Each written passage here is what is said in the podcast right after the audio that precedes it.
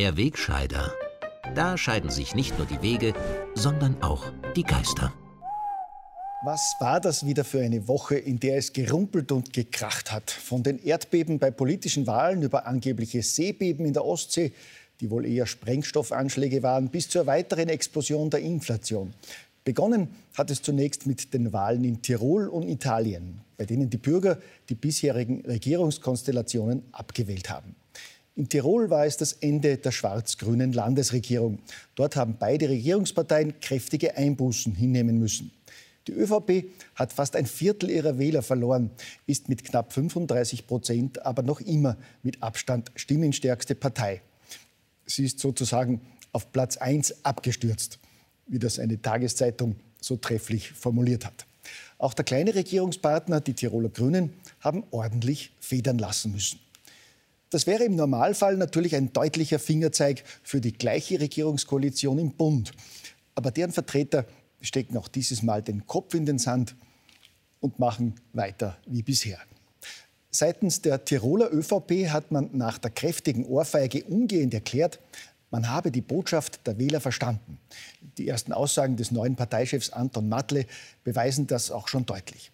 Etwa mit seiner treffenden und mutigen Analyse der herben Verluste seiner Partei.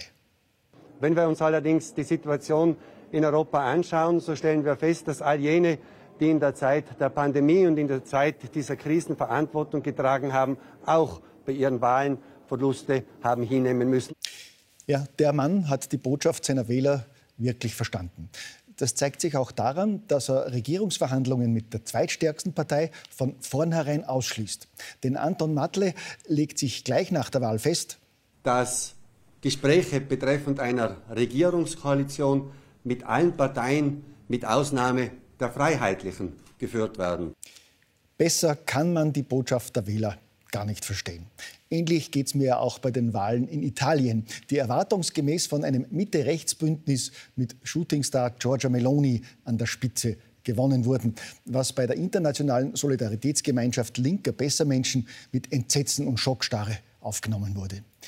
Wie immer fragt in diesen edlen Kreisen aber auch diesmal niemand nach den Gründen für diesen Wahlsieg der Rechten, sondern erklärt ähnlich wie in Schweden, Polen oder Ungarn einmal mehr schlicht die Mehrheit der Wähler für zu blöd, um richtig zu wählen.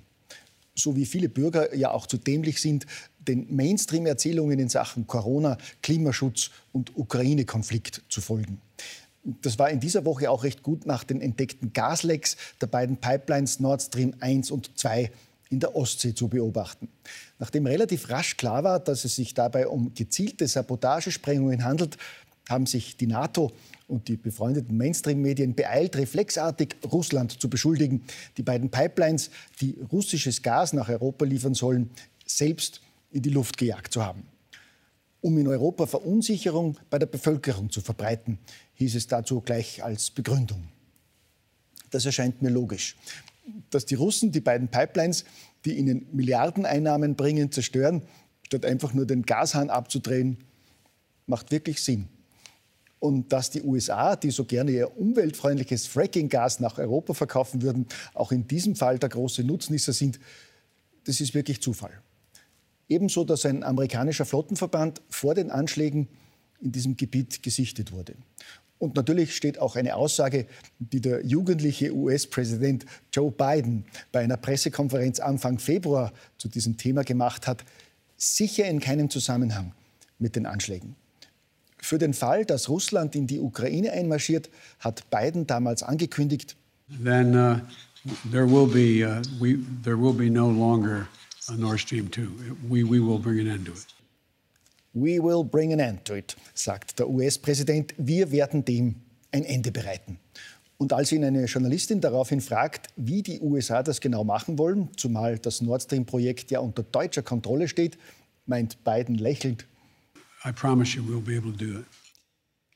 Wir halten fest, der US-Präsident verspricht am 7. Februar öffentlich, dass die USA in der Lage sein werden, dem Nord Stream-Projekt ein Ende zu bereiten.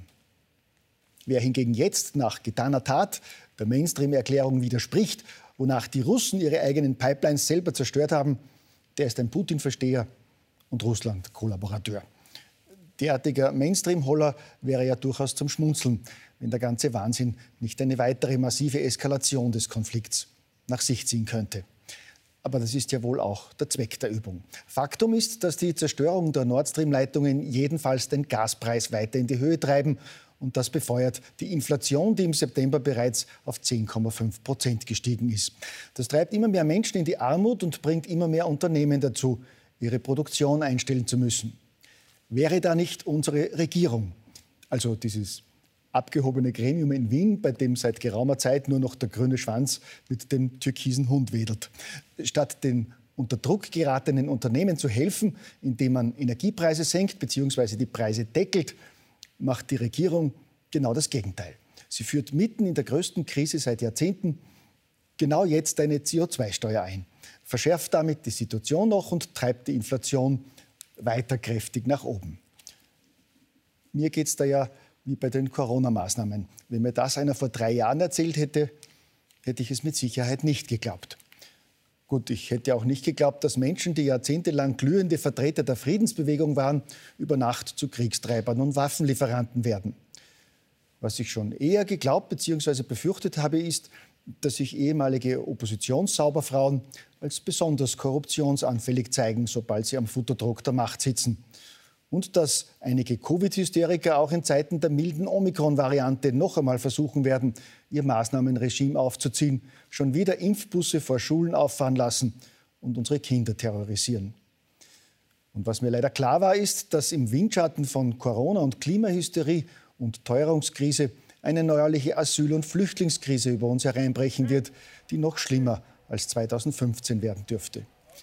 Aber das sind selbstverständlich nur die Beobachtungen eines lästigen rechten Schwurblers, der die Segnungen weltoffener Politik einfach nicht zu würdigen weiß. Schließlich hat nach SPÖ-Chefin Pamela Rendi-Wagner nun auch die grüne Klubobfrau Sigrid Maurer bestritten, dass es eine Asylkrise gibt. Und auch die eindringlichen Warnungen des burgenländischen Landeshauptmanns Doskozil wörtlich als politisches Spiel bezeichnet. Ja, und wenn die beiden linken Ikoninnen Pem und Sigi sagen, dass es keine Asylkrise gibt, dann gibt es auch keine, gell?